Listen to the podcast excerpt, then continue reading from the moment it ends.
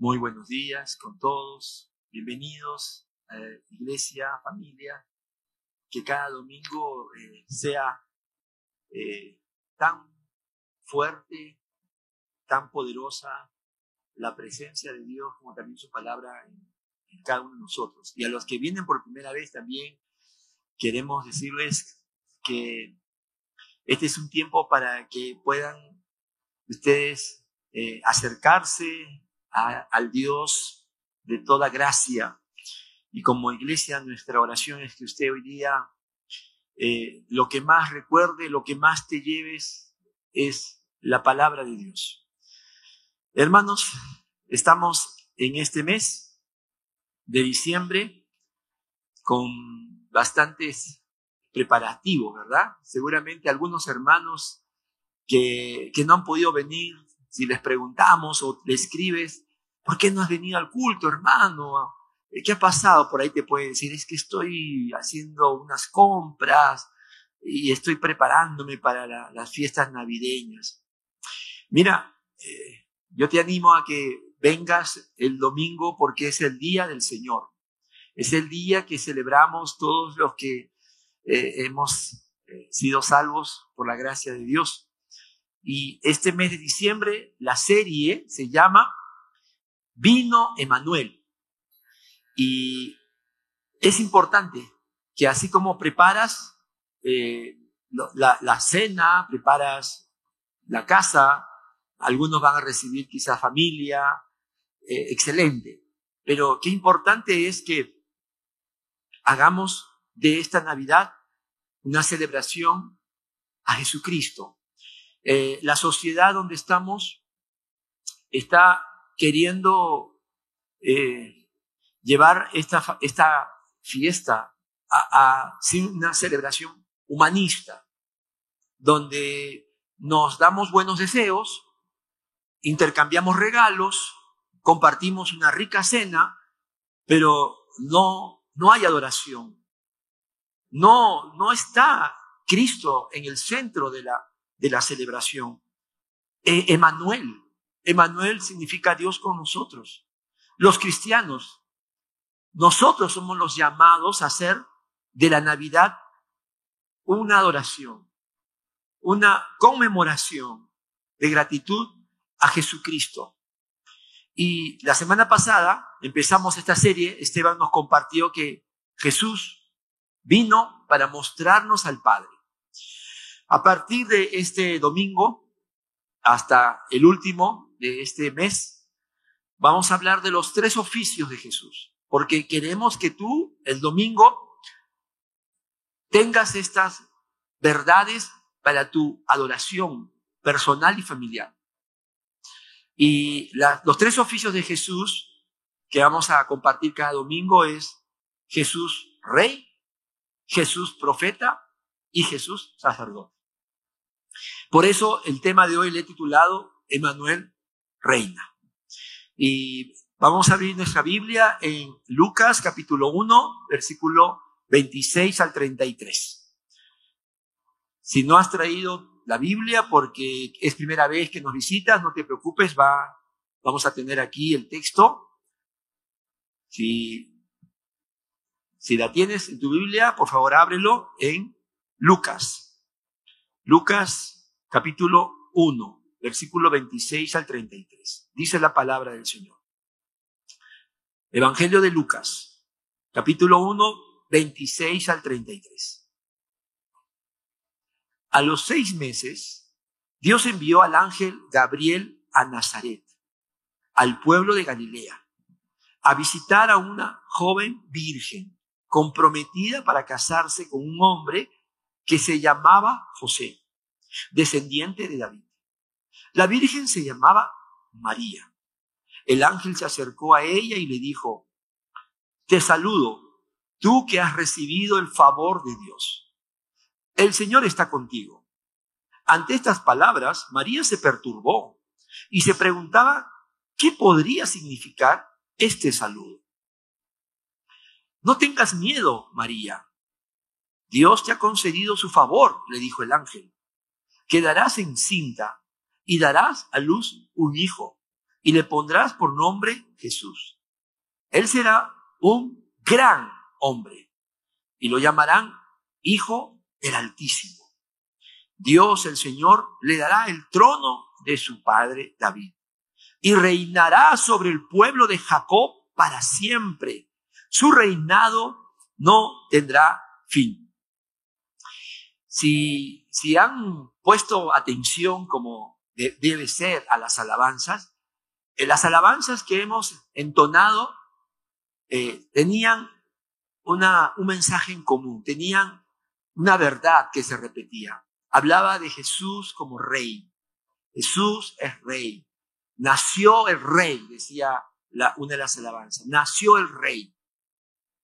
Y hermanos, hoy vamos a ver qué significa que Jesús es rey, que, nació el rey, que Emanuel reina.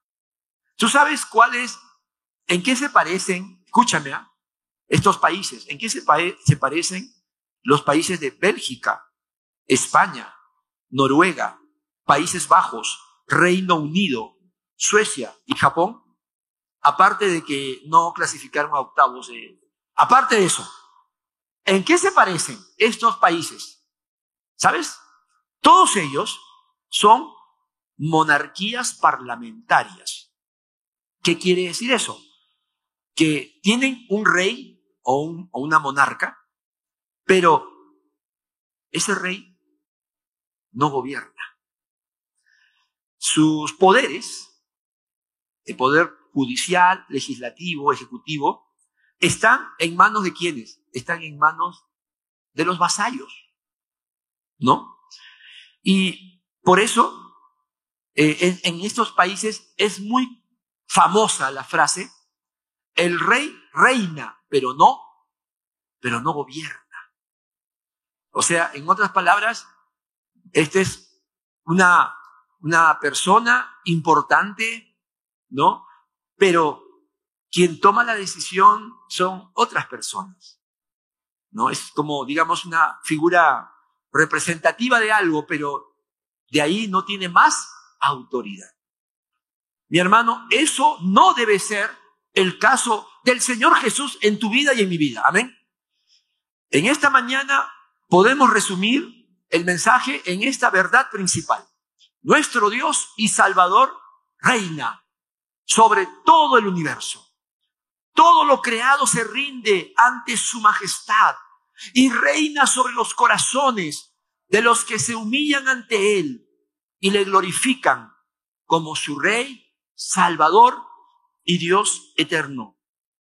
Oremos, Señor, oh Emanuel, oh Rey, Señor Adonai, permítenos hoy abrir nuestra mirada espiritual, tener ojos limpios para contemplarte, para no, no pensar de ti, Señor, lo que nosotros creemos o imaginamos, sino lo que tu palabra dice.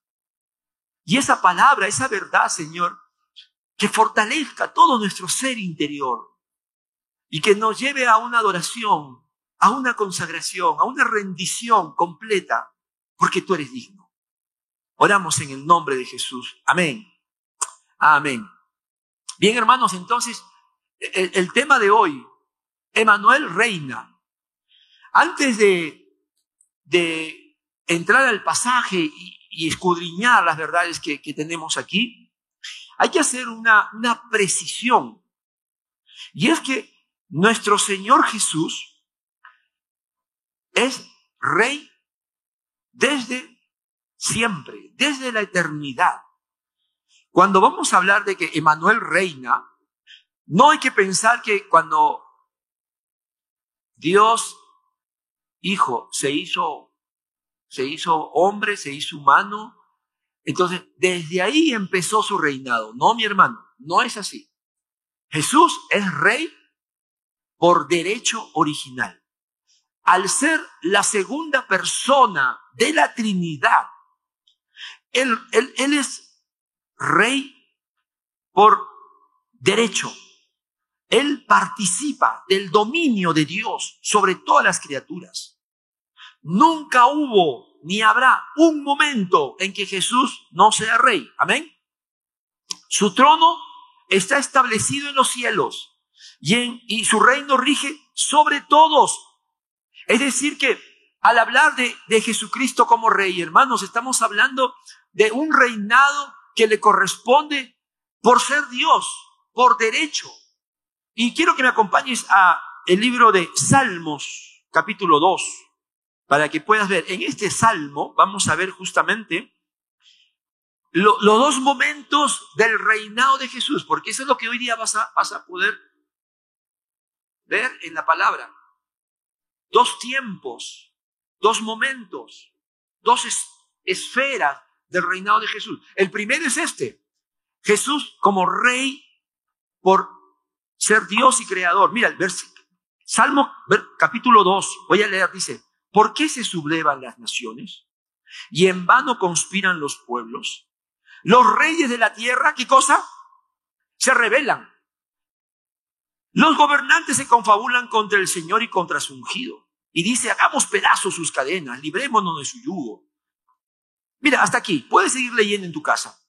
Pero cuando decimos que Jesucristo es rey por derecho original, estamos diciendo que Jesucristo es autor de todo lo creado. Por lo tanto, el universo le pertenece. Los países le pertenecen. Todos los seres humanos, hermano, las naciones. Tú, tú piensas en, en quizás en naciones que tenemos de todo tipo.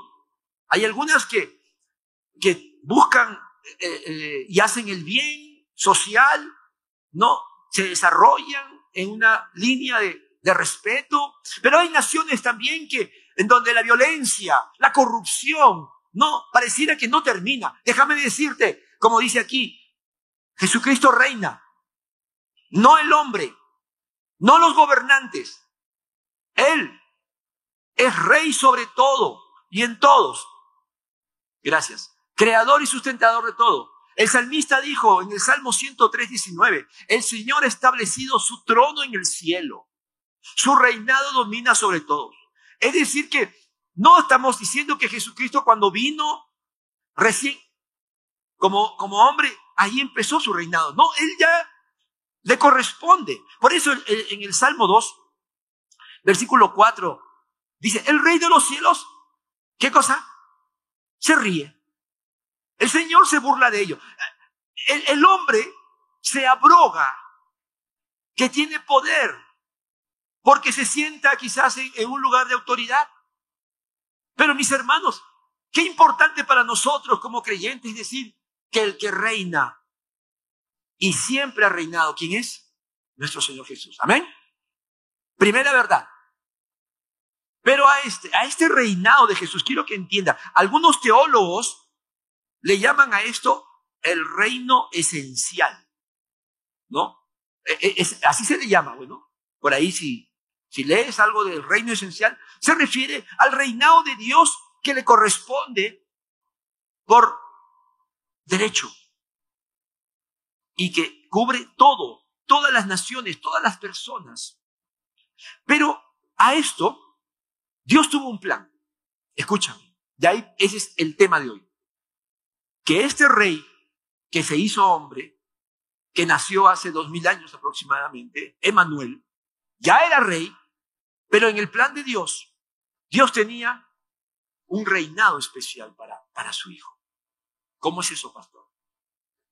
El reino de Dios, el reino de Emanuel, que a diferencia de este reinado que él ejerce por derecho sería sobre los hombres y mujeres que él salvaría. Este rey que creó todo, pero que ve que las naciones se sublevan, ¿verdad? Salmo 2, que ve que, que, algunos se, se, creen con derecho y, y que no van a rendir cuenta a nadie. Este rey vino hace dos mil años para inaugurar un reinado especial, que es un reinado espiritual, en donde Jesús es exaltado, en donde Jesús está en todos y por encima de todos. y que Él ganó, ¿sabes por qué? Por su sacrificio, por su obediencia. Cuando Jesús en la cruz toma el lugar del pecador y cumple con la voluntad del Padre de morir en sustitución de los pecadores, el Padre lo exaltó hasta lo sumo y le concedió un nombre sobre todo nombre. Y ese reino, mi hermano, es, es el reino de Dios. Es el reino que el Hijo ha ganado, ha comprado con su sangre preciosa. Miren lo que dice Filipenses capítulo 2, versículo del 8 al 11, para que puedas entender la grandeza de la sabiduría de Dios. Dice este pasaje, y al manifestarse como hombre, está hablando justamente de la Navidad, está hablando de cuando el rey, el rey eterno, tomó forma de hombre, nació, nació hace dos mil años en Belén. Dice, al manifestarse como hombre, se humilló a sí mismo y se hizo obediente hasta la muerte y muerte de cruz. Está hablando de su sacrificio. Por eso, y está subrayado, mira, por eso Dios lo exaltó hasta lo sumo y le otorgó el nombre que está sobre todo nombre, para que ante el nombre de Jesús se doble toda rodilla en el cielo y en la tierra y debajo de la tierra, y toda lengua confiese que Jesucristo es el Señor para gloria de Dios Padre. Mis hermanos, este pasaje nos muestra que este rey que vino, que nació de manera muy humilde, este rey ha inaugurado un reino espiritual, un reino invisible. Porque el, primer reino todo lo vemos, vemos las naciones, vemos las personas, vemos la corrupción y, y el Señor no ha perdido el dominio. Pero el otro reino, este reino es un reino espiritual. Y si ya era rey por derecho, por ser Dios creador, ¿Cuánto más? Dice la palabra que el Padre lo ha exaltado al más alto nivel. Eh, la palabra ahí es que le dio un nombre que está sobre todo nombre. Jesucristo, por su sacrificio, al resucitar, ha sido llevado a la diestra del Padre. Y ahora, al llegar a la diestra del Padre, se ha sentado a la derecha. Y el Padre le ha dicho, tú eres ahora Rey de Reyes y Señor de señores. Amén. Esa es la, la, la, persona de Jesucristo. ¿O cuántos de nosotros a veces tenemos un, un concepto tan pobre de Jesús? Oh, el niño que nació. Ay, y, y, lo vemos como, como cualquier niño, ¿no? Y nos compadece y nos llama a la ternura. No, mi hermano, lo que tú estás viendo es un milagro. ¿Cómo es posible que el rey el rey dueño de todo, el rey inmanente, que no está limitado a, lo físico, a lo material, al tiempo, se hiciera hombre. Ese es el rey que nació. escúchame, Jesús nació como rey y para ser rey. ¿Me entiendes? Nació como rey, ya era rey, pero nació para ser rey. ¿De qué? Del reino de su padre. Y vamos a avanzar entonces porque vamos a ver ahora en el pasaje tres verdades acerca de este Emanuel que reina. Abre tu Biblia en Lucas capítulo 1. Lucas capítulo 1 y vamos a ver las verdades, tres verdades acerca de este Emanuel. Y, mira, quiero que veas primero el, el versículo 26. Dice, a los seis meses, Dios envió al ángel Gabriel a Nazaret, pueblo de Galilea, a visitar a una joven virgen comprometida para casarse con un hombre que se llamaba José, descendiente de David. La Virgen se llamaba María. Hasta aquí. El, el, tiempo que Dios había señalado era un tiempo que había sido prometido. Mira, la primera verdad, Emanuel es el Salvador, Rey, Mesías prometido. Este, este rey que vendría a salvar, a redimir al pueblo de Dios y empezar este reinado, ya había sido profetizado desde antes. Y la palabra dice aquí que Dios envió al ángel Gabriel. Los ángeles son seres al servicio de Dios y al servicio también de los hombres. Y lo envía, mira, de una manera eh, eh, muy soberana. Dios lo envía no a, la quizás la ciudad más importante en ese tiempo, ¿no? Roma o, cualquiera de las grandes potencias. No, lo envía a Nazaret. ¿Sabes que en el Antiguo Testamento no se menciona Nazaret? Tan insignificante era. Lo envía a Nazaret, un pueblo de Galilea. ¿Y a visitar a quién? ¿A una reina? ¿A una princesa? No, dice, a una joven virgen. Una joven, sencilla, comprometida, dice, para casarse con quién? ¿Con un hombre? ¿Con quién quizás? ¿Con algún noble? ¿Con algún hombre importante? No, su nombre es José. ¿Sabes quién era José? José era el carpintero del pueblo. Y dice que la, la Virgen se llamaba ¿cómo? Hasta su nombre era común. María. Mary. You do understand? Mary. Mira, mira, yo quiero que vayas asombrándote cómo el, rey, el dueño de todo, escoge lo más sencillo, escoge lo más humilde. Piensa que este rey no ostenta, no, no, no busca el reconocimiento. Y, a esta virgen llamada María, el ángel se, le acercó y le dijo, te saludo tú que has recibido el favor de Dios, el Señor está contigo. Y versículo 29 nos confirma la humildad, la sencillez de, María, porque ella dice ante estas palabras, María se perturbó. O sea, ¿qué? ¿Yo? Yo no soy digna. Y se preguntaba qué podía significar este saludo. Y vamos yendo entonces al pasaje. Versículo 30, no tengas miedo María, Dios te ha concedido su favor, le dijo el ángel. Y versículo 31 y 32, quedarás encinta y darás a luz un hijo y le pondrás por nombre Jesús. Mira qué maravilla. Acá María no se enteró que estaba embarazada con una prueba de embarazo. No. Ningún médico, nadie le dijo. ¿Quién le dijo? El ángel, el mensajero de Dios. María, tú has sido elegida para el acontecimiento más glorioso de la historia humana. El cielo y la tierra se unen para dar la bienvenida al rey. Nació rey para ser rey. Y, imagínate las cosas que está diciendo este ángel, y lo vamos a ver ahora. ¿Cómo habrán tocado el corazón de María? Porque le dice que darás encinta y darás a luz un hijo y le pondrás por nombre Jesús. Ya que el nombre no más. El nombre significa Jesús, significa el Señor salva. El Señor salva.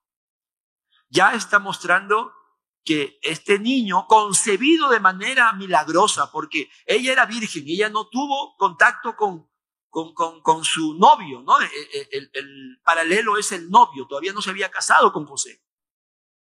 Y el Espíritu Santo, como bien dice, eh, va a venir sobre ella y, va a concebir, ¿no? A, a, este niño. Pero mira, ¿quién, ¿quién es este niño? Jesús es el Señor salva. Ya está diciéndole, mira, tendrás al Salvador en tu vientre. Ah, y luego dice, Él será un gran hombre. Es hombre, tiene naturaleza humana. Es grande porque lo más grande que puede, que puede hacer un hombre tiene que ver con, el, con ser parte del plan de Dios. En este mundo hay grandes jugadores, hay grandes profesionales, pero para Dios, ¿sabe quiénes son los grandes? Aquellos que están en sus negocios, aquellos que están en, en la, colaborando con el plan de salvación de Dios. Este hombre dice será grande porque es verdadero hombre, pero inmediatamente después dice y lo llamarán Hijo del Altísimo. Está hablando de su naturaleza divina. Hijo del Altísimo, como Daniel profetizó. Era la promesa de un hombre, Dios. Eso estaba profetizado. Y luego dice, Dios el Señor le dará el trono de su padre David. Mis hermanos, hace años antes que naciera Jesús, David tuvo en su corazón hacerle a Dios como una manera de gratitud, como una ofrenda, como muchos de nosotros queremos agradecerle por todo una casa, un templo. Pero el Señor tenía otros planes. Le dijo, ¿sabes qué, David? No, tú no vas a construir ese templo, esa casa, lo va a hacer tu hijo. Pero yo tengo algo para ti. Y a través de esta promesa, el Señor le dice a David y al pueblo de Israel que va a enviar a este rey. Mira, dice, según de Samuel 7, del 11 al 13. Pero ahora el Señor te hace saber que será Él quien te construye una casa. Esto es el profeta Natán, que le está respondiendo a David. Cuando tu vida llegue a su fin y vayas a descansar entre tus antepasados, yo pondré en el trono a uno de tus propios descendientes y afirmaré su reino. Será él quien construya una casa en mi honor y yo afirmaré su trono real para, para, para siempre. Pregunto, ¿podría un ser humano normal ser rey para siempre? No, ¿verdad? Este es uno dice, ah, está hablando seguramente de Salomón. Bueno, Salomón sí construyó, pero es una profecía con doble cumplimiento. Está hablando, esta es la promesa. Y, mis hermanos, esta promesa, los judíos la conocían. Y por eso también, como les dije, el, profeta Daniel habló del Hijo del Altísimo que vendría. Y, también el profeta Miqueas en, el capítulo 5, versículo 2, habló del rey que, que Dios enviaría. Entonces, era una promesa. Los judíos esperaban, pero ellos esperaban que esperaban un rey, un rey político, uno que, que, tuviera pues, no, el, dominio, la, la, capacidad, el poder de derrotar a los enemigos de Israel. Ellos esperaban eso. Pero sin embargo, la promesa era de un salvador, de la esclavitud, no de las cadenas físicas, sino de la peor esclavitud que es el pecado, el orgullo, la incredulidad que eso es lo que realmente nos, nos aleja, nos separa de Dios. Y, este hombre, rey, Dios, que reinaría para siempre, ese fue el que ellos no, no entendieron. Pero sin embargo, escucha mi hermano, que, que, ¿cómo es el Señor en su gracia? El pueblo de Dios esperaba un tipo de rey político, pero sin embargo, los que no eran del pueblo de Dios, sí llegaron a entender, incluso gente que podíamos considerar como indignos. En nuestros pesebres navideños en casa, tenemos las figuras más representativas, ¿verdad? Tenemos a, obviamente, José, María, ¿no? una, una figura de este rey que se encarnó como hombre, el bebé, el niño. ¿Qué más tenemos? Aparte de los de ovejas, vacas, los pastores y los sabios. ¿Cómo los sabios fue que se enteraron de que nacería un rey?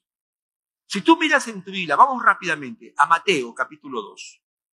En el Evangelio de Mateo, tú sabes que Mateo es el evangelio escrito de un judío para los judíos.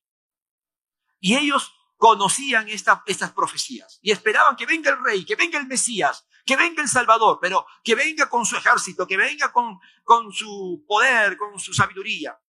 Y, en Mateo 2 dice, después que Jesús nació en Belén de Judea, en tiempo del rey Herodes, llegaron a Jerusalén unos sabios procedentes del oriente. Mira, ponga atención. ¿Dónde está el que ha nacido qué? Rey de los judíos, preguntaron. Vimos levantarse su estrella y hemos venido a qué? Hemos venido a, a, chismear. Hemos venido a curiosear. ¿Ah?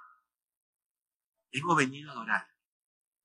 Yo pregunto, ¿cómo es que estos sabios del Oriente, que no eran del pueblo de, Israel, no pertenecían, y sabes que, mira, como Dios en su sabiduría usó, usó a su pueblo cuando fue llevado a Babilonia. 70 años estuvieron ellos por su desobediencia, por su idolatría. Pero en ese tiempo, los judíos también fueron compartiendo estas profecías. Y es muy probable que estos sabios que no eran del pueblo, eran eran astrónomos, eran hombres de ciencia. Investigaron entonces esta profecía y ellos entendieron. Y, por eso dice, cuando, cuando llegó el tiempo, ellos fueron a Jerusalén y dijeron, ¿dónde está el rey de los judíos? Hemos venido a adorarle. ¿Y por qué vinieron a adorarle? ¿Por qué no simplemente vinieron a ver y decir, bueno, aquí está eh, este, como cualquier otro rey, ¿no? No era el único rey. ¿Por qué adorarle? Porque ellos entendieron lo que el pueblo de Dios en su, en su duro corazón no entendieron, hermanos. Y que no nos pase eso, que ese no era un, un simple rey, era el rey de reyes que reinaría para siempre. Era, estaba por encima de todo, de todo gobernante, de todo rey humano. Por eso es que dijeron, no vamos a, a simplemente a verlo, tenemos que adorarle porque ese es el rey que reina sobre todo. Hermano, ese es tu rey. ¿Ese es el rey que gobierna tu vida? O como estas monarquías parlamentarias, tú dices, Jesús es mi rey, pero el que manda aquí soy yo. Qué triste. Qué dolor. Pero yo pienso que el Señor nos ama tanto que nos está hablando para que nos demos cuenta dónde estamos cada uno. Y por eso, mi hermano, yo te digo que en esta Navidad no adores a un, a un bebé. Adora a Jesucristo, el Rey eterno, que nació para ser exaltado, para redimirnos de toda esclavitud, de pecado y toda maldad. Y adórale, adórale como es digno, como hicieron estos, estos sabios que viajaron desde tan lejos para poder venir a adorarle. Él es el Rey. Yo, un paréntesis. Yo les dije la semana pasada, ¿no? Este, este mes vamos a ver varias cosas interesantes. Vamos a ver quién es tu rey. El próximo domingo, ¿qué tenemos, hermanos? En los dos cultos, ¿qué tenemos? Bautismo, ¿no? Y algunos han aplaudido. No, es pastor, vamos a ver bautismo. Y de pronto dicen, ups, pero ese día hay, ¿qué hay? No se me hagan, no se me hagan. La final.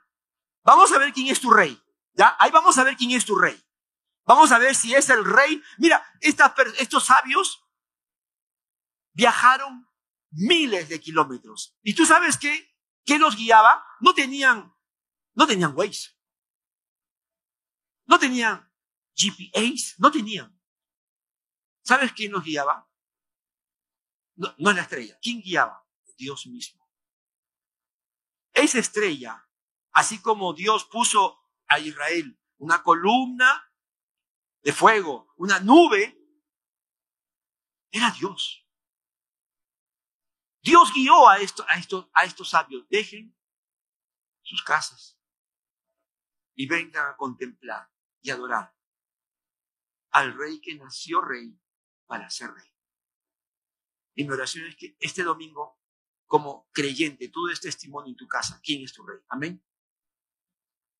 O es el fútbol, o es la familia, tu rey, o es Jesucristo. Segundo, segunda verdad, este rey Emanuel reina sobre sus escogidos. El versículo 33 dice, y reinará sobre quién? Sobre el pueblo de Jacob para siempre. El nombre pueblo de Jacob es un nombre que nos lleva a Romanos capítulo 9. En ese capítulo Pablo habla de que Dios, de dos hermanos, Esaú y Jacob, ¿a quién escogió? Al más obediente, al más inteligente. No, escogió a Jacob. Pablo va a decir que Dios escogió por gracia desde No es casualidad que aquí no, no diga y reinará sobre el pueblo de Israel o sobre los hijos de Abraham, ¿no? Porque eso inmediatamente a, los, a, a, los judíos lo llenaba de orgullo. Ah, Abraham, claro, nuestro padre, por favor, rico, ¿no? Abraham tenía sirvientes, Abraham era pues, no, el orgullo. Oh, Israel, no, la nación eh, o, David, que también llegó a ser, no, es Jacob. Intencionalmente dice, va a reinar sobre aquellos que Dios escogió. Por pura gracia, como escogió a Jacob. A los que el mundo desechó. A los que sus pecados, a los que sus errores los hacían pensar que ya no eran merecedores. A esos Dios los escogió. ¿Para qué? Para reinar. escogió a ti, escogió a mí. No porque seamos mejores, sino al contrario, para mostrar su misericordia, mi hermano. Ese es el reino del Señor. Dice la palabra que Emanuel vino para anunciar este reino. Un reino espiritual, un reino invisible, un reino que no sería en un palacio, sino en los corazones. Un reino para todas las personas, pero con un requisito, que reciban y crean al Emanuel. ¿Cómo, cómo entras a este reino? No entras por la ventana, no entras por nada que tú hagas. El Señor le dijo a Nicodemo en Juan 3:3, de veras te aseguro que quien no nazca de nuevo no puede ver, no puede ver el reino de Dios. Mis hermanos, ¿cómo somos parte de este reino. Cuando Dios en su misericordia cambia nuestro corazón de piedra a uno de carne, nos regenera, nos transforma. Yo les he dicho y seguiré diciéndole, yo no me he cambiado de religión, a mí me cambiaron el corazón. Eso es, esa es tu experiencia. Entonces, bienvenido al reino. Bienvenido al reino. Tú puedes venir a la iglesia, pero si en tu corazón sigues dudando de Dios, sigues juzgándolo a Dios, sigues criticando a, los que se equivocan, sigues pensando que el que está sentado en, el palacio presidencial hace y deshace, y tú no te rindes al rey Emanuel, entonces necesitas conocerlo. Él es el rey y cabeza de su iglesia. Dice la palabra, Él es la cabeza del cuerpo. A ver. Se me fue. Él es la cabeza del cuerpo que es la iglesia. Mi hermano, uno puede decir, pero yo no veo a Cristo. Pero, pastor, usted dice que Él es el dueño de todo, eso sí le creo, ¿no? Eh, las cosas que existen, los países, la creación. Pero este reino es invisible. Pero déjame decirte que Él es el Señor de nuestra iglesia. Y si tú quieres ver el reino de Dios, quieres ver una muestra pequeña, una muestra sencilla, tienes que ver aquellos a los cuales Dios ha salvado. Cada uno de nosotros tenemos que hacer visible este reino. Tú, mi hermano, en tu casa, tienes que mostrar la gracia, tienes que mostrar la misericordia que Dios tuvo contigo. Nuestra familia no lo va, no lo va a poder quizás entender si, si nosotros seguimos en lo mismo, pero ya cambió nuestro corazón. Amén. Ya hemos resucitado con Cristo. Ya ahora buscamos las cosas de arriba. Y por eso ahora él, él, es la cabeza de su iglesia. Él reina. Él tiene poder. A través de su palabra, Él nos guía, nos aconseja, nos corrige, y también nos encomienda para hacer su voluntad. Y su voluntad, mi hermano, es que nosotros llevemos la palabra de Dios. Por eso estamos en este mundo todavía y no estamos con el Señor. En Mateo capítulo 28, versículo 18, el Señor ha resucitado y el Señor se presenta a sus discípulos y le dice, Toda autoridad me ha sido dada en el cielo y en la tierra. Le está diciendo a estos Galileos, porque sus discípulos, y aparte eran Galileos, hombres sencillos, le está diciendo, ahora, después de tres, cuatro años que han estado conmigo, ahora saben quién soy. Soy el rey de todo. Toda autoridad está en mis manos. Y después de esta presentación gloriosa le dice, vayan y hagan discípulos a toda la nación. Si tú no entiendes quién es Jesucristo, tú le dices, no puedo, Señor, tengo que trabajar. No puedo, Señor, todavía estoy ocupado. No puedo, no puedo, no puedo. Entonces no sabes quién es Jesucristo. Sigues inventando tu propio Dios, tu propio. No. A ese rey se le, se le sirve.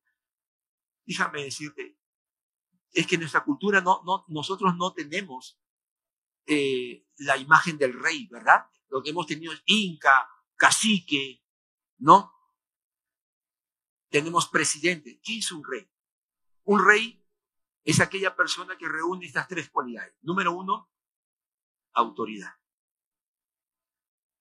Número dos, gobierna. Es un rey que gobierna. Se le obedece. Y número tres, tiene dignidad tiene dignidad. Ahora, en el antiguo, en, en, estas naciones donde sí había reyes, ¿cómo, ¿cómo uno llegaba a ser rey? Mira, número uno, tú podías llegar a ser rey a la fuerza, por la, por la guerra, la violencia. Tú te imponías. Segundo, por dinastía. ¿No? Tu padre es rey, tú también eras rey. Cristo reina sobre su iglesia, reina sobre el reino de Dios. ¿Por qué? Por derecho y por sacrificio. Él no vino a imponer la fuerza. ¿Te acuerdas cuando entró a Jerusalén y todo el mundo decía, ¡Osana! ¡Osana el que viene en el nombre de David! ¿Cómo entró? Dice la Biblia, humildemente. Él no va, Él no va a obligarte a que tú te rindas a Él siendo el Todopoderoso, Él se humilló. Y Él pacientemente espera que tú te rindas por amor. El pueblo de Jacob reina para siempre. Y hermano, si tú has nacido de nuevo, si tú has nacido de nuevo, tienes que mostrarle a tu familia, Tienes que mostrarle a las personas que te conocen en el trabajo que ese reino está en tu vida, está en tu corazón y que está produciendo lo que dice Pablo en Romanos 14, 17, justicia, paz y alegría. El apóstol Pablo dice en Romanos 14, 17 que el reino de Dios no se trata de comida o bebida, o sea, no son cosas externas, no son tradiciones, no, no son ritos. Dice, se trata de justicia, paz y alegría en el Espíritu Santo. Y estas son cosas nuevas que el Señor ha puesto en nosotros. Amén. Amén. ¿Estás disfrutando tú de, estas cosas? Si eres hijo de Dios. Si ya dices, yo he nacido de nuevo, pastor. Yo sí ya. El Señor me, me transformó. Estás buscando no tu justicia, sino la justicia de Dios la paz de Dios, la alegría que viene del Espíritu Santo. Y lo último, la última verdad que vamos a encontrar en este pasaje es que Emanuel reinará por toda la eternidad. Mira, hemos visto que Emanuel es el rey, Mesías, Salvador prometido, que Emanuel reina sobre sus escogidos,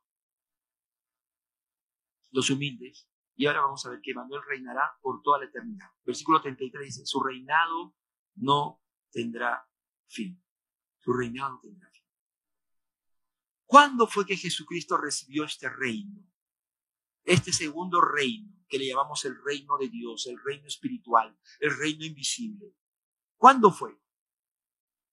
¿Cuando nació? No. No. Cuando nació ya era rey. Pero yo he dicho, nació rey para ser rey. No fue cuando nació. Cuando se bautizó, cuando murió en la cruz, cerca. Tibio, tibio, tibio. Cristo fue exaltado y recibió el reino de, de, este, de este reino invisible cuando fue llevado a la diestra del Padre. Cuando fue llevado la diestra del Padre. Filipenses capítulo 2. Por eso el Padre lo exaltó hasta lo sumo y le dio un nombre que está sobre todo nombre. Cuando Jesús ascendió a la diestra del Padre, Él ascendió en un desfile victorioso, glorioso, y el Padre le dijo, siéntate a mi derecha, mira, otra vez, Salmo, Salmo 2. Yo te he dicho que en este Salmo estamos viendo los dos tiempos del reinado de Jesús. Y dice, versículo 7, o 6, perdón, he establecido a mi rey sobre Sión, mi santo monte. Yo proclamaré el decreto del Señor. Tú eres mi hijo, me ha dicho, hoy mismo te he engendrado. Pídeme y como herencia te entregaré las naciones. Tuyo serán los confines de la tierra. Los gobernarás con puño de hierro, los harás pedazos como vasijas de barro. Este reino que es para siempre, ya está con nosotros, hermano. Es espiritual, está en mi corazón, está en tu corazón, está evidenciándose a través de la iglesia. Pero este reino tiene también un plan. Cristo viene por segunda vez, amén. Y en esa segunda vez Cristo va a reinar por mil años. Y en esos mil años Él va a mostrar que Él es el único digno de guiar a todas las naciones. Pero después de esos mil años, ya cuando todos, todos los que murieron sin Cristo sean finalmente juzgados y justamente castigados, entonces empieza un cielo nuevo, una tierra nueva. Y Jesucristo será exaltado y será adorado. Y como dice la palabra, ¿no? Toda rodilla se doblará, toda lengua confesará. Su, reino no tendrá fin. Y esto es lo que, lo que quiso, lo que entendieron los discípulos. Porque en Juan capítulo 14, cuando Jesús le dice, me voy a partir, no, voy a dejarlos. Él sabía que venía su muerte. Dice que los discípulos se sintieron muy tristes.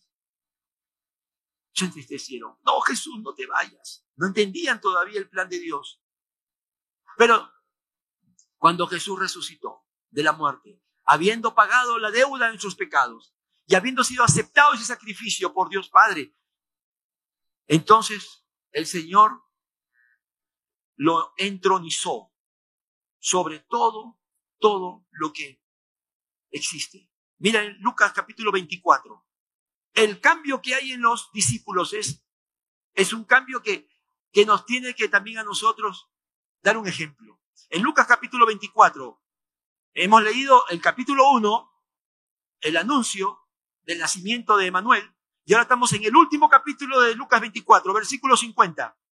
Dice, después lo llevó Jesús hasta Betania, a sus discípulos. Allí alzó las manos y los bendijo. Sucedió que mientras los bendecía, se alejó de ellos y fue llevado a dónde? Al cielo. Y te acuerdas que ellos estaban tristes porque Jesús dijo que se iba al cielo. Pero entendieron que ahora estaba yendo al cielo para recibir el reino de su Padre. Y versículo 52 dice, entonces ¿Qué hicieron? Lo adoraron y luego regresaron a Jerusalén. ¿Cómo? ¿Cómo regresaron, hermanos? Con alegría, porque si tú amas a Jesús, si tu pasión es ver al Señor Jesucristo como Rey de Reyes, Señor, Señora, tú tienes que gozarte que ahora no está en una cruz, no está en una tumba, está sentado a la del Padre y está reinando y todo gobernante y todo país y toda nación está bajo su poder. Amén. Ese es el lugar de Jesucristo. Tú no adoras este, este, a esta imagen, a este niñito y, y te compadeces. No, ese es solamente un recordatorio del milagro de la encarnación. Pero Jesús está sentado a la derecha de su Padre. Y por eso ellos regresaron contentos. Pregunto, ¿dejaron de, ser esclavizados por Roma? ¿Se acabaron sus problemas? Ya eh, eh, los reyes religiosos creyeron en, ellos y los abrazaban. No, mi hermano.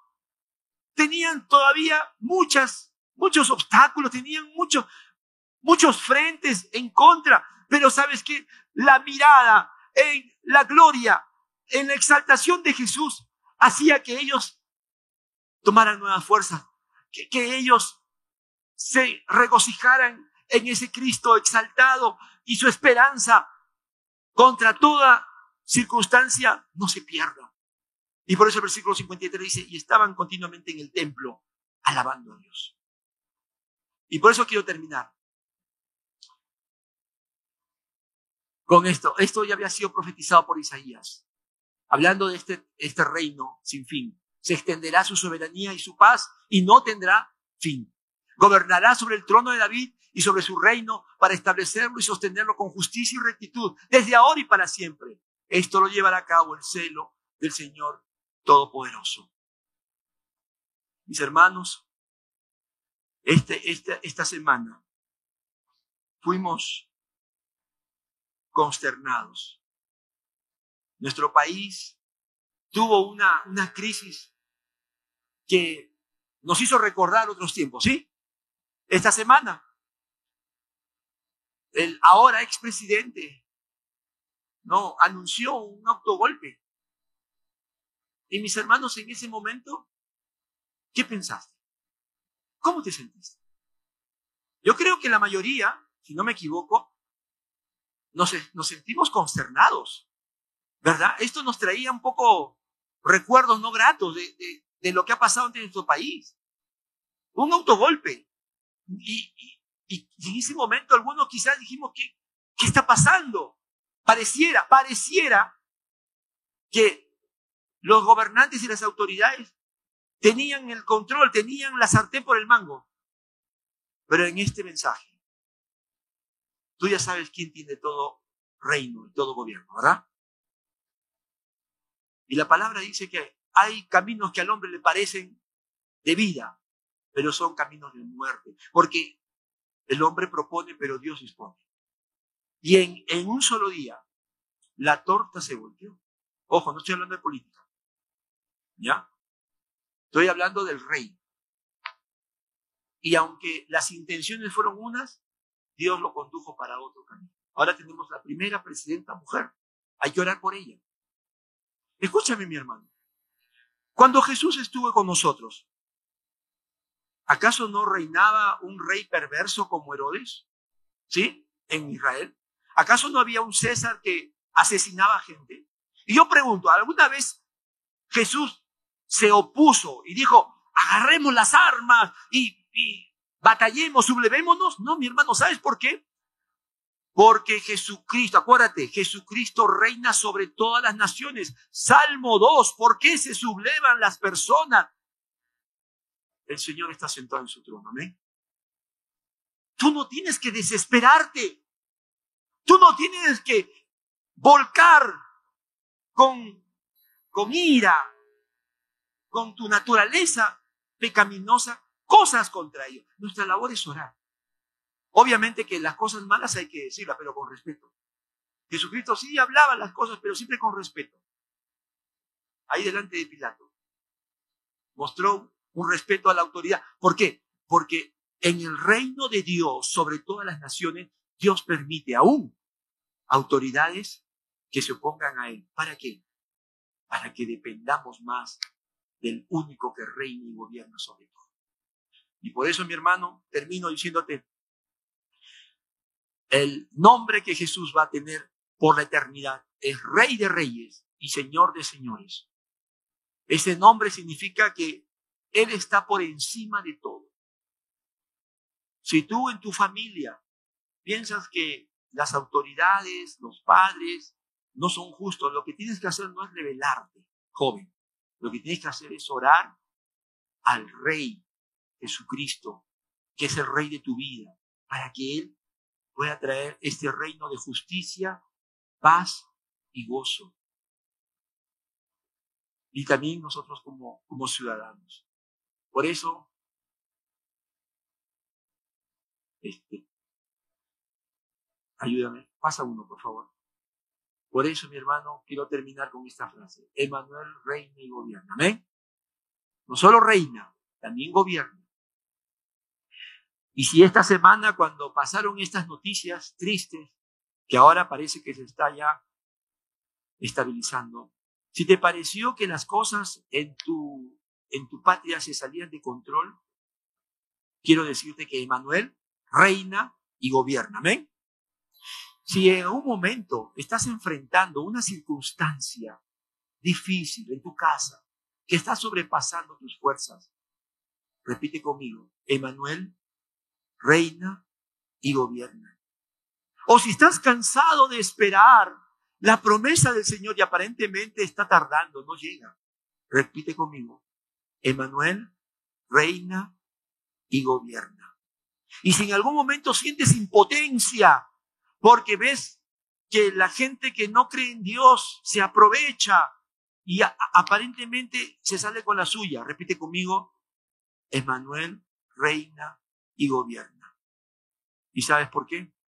Porque Él es el rey por derecho original y es rey exaltado porque dio su vida para salvarnos. Amén.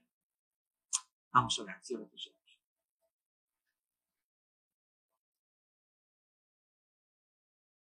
Hoy has escuchado no a hombre, has escuchado al rey hablando a tu corazón. ¿Te has rendido a él? ¿Le has entregado tu vida? ¿Le has dicho, Señor, entra, perdóname, limpia? Si no lo has hecho, yo te invito a que lo hagas, a que te, te rindas, le adores, pero te tienes que arrepentir. El rey no tiene comunión con con la maldad, con el pecado. Pero en la cruz Él tiene para ti un corazón nuevo. Tiene una vida nueva. Y si tú quieres hoy rendirte a Él, puedes hacerlo. Toma una decisión. Confiesa con tus labios que eres pecador, pero Jesucristo tiene para ti una nueva vida. Si quieres hacerlo, pues, con esta oración, decirle, Señor Jesús, ahora entiendo qué soy. Soy pecador. No merezco nada. Solo tu justicia, que es verdadera. Pero Señor, me estás dando una oportunidad de poder pasar de muerte a vida por medio de tu Hijo Jesucristo. Yo me arrepiento y entrego mi vida. Y te la doy, Señor, tal como es. Señor, con mis heridas, con mis errores, mis fracasos. Señor, yo soy ese Jacob que tú amaste en tu gracia entra en mi vida, cambia todo.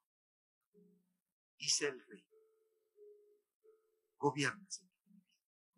Digamos Y si tú ya eres un hijo de Dios, pero hoy el Señor te ha hablado de que, ¿por qué le llamas Señor, Señor y no haces lo que Él te dice? Yo te invito a que hagas esta oración de compromiso para que empieces a vivir en, obediencia y adoración.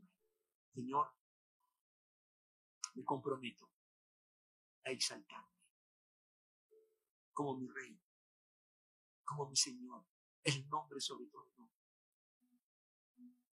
Y yo, yo quiero ser esas rodillas, Señor, que se doblen. Yo quiero ser esa lengua que confiese que tú eres el rey que salvar. Oh Dios, oh Jesús, me comprometo a obedecerte completamente y a vivir para tu propósito, para tu gloria, Señor. Úsame, úsame para tu reino.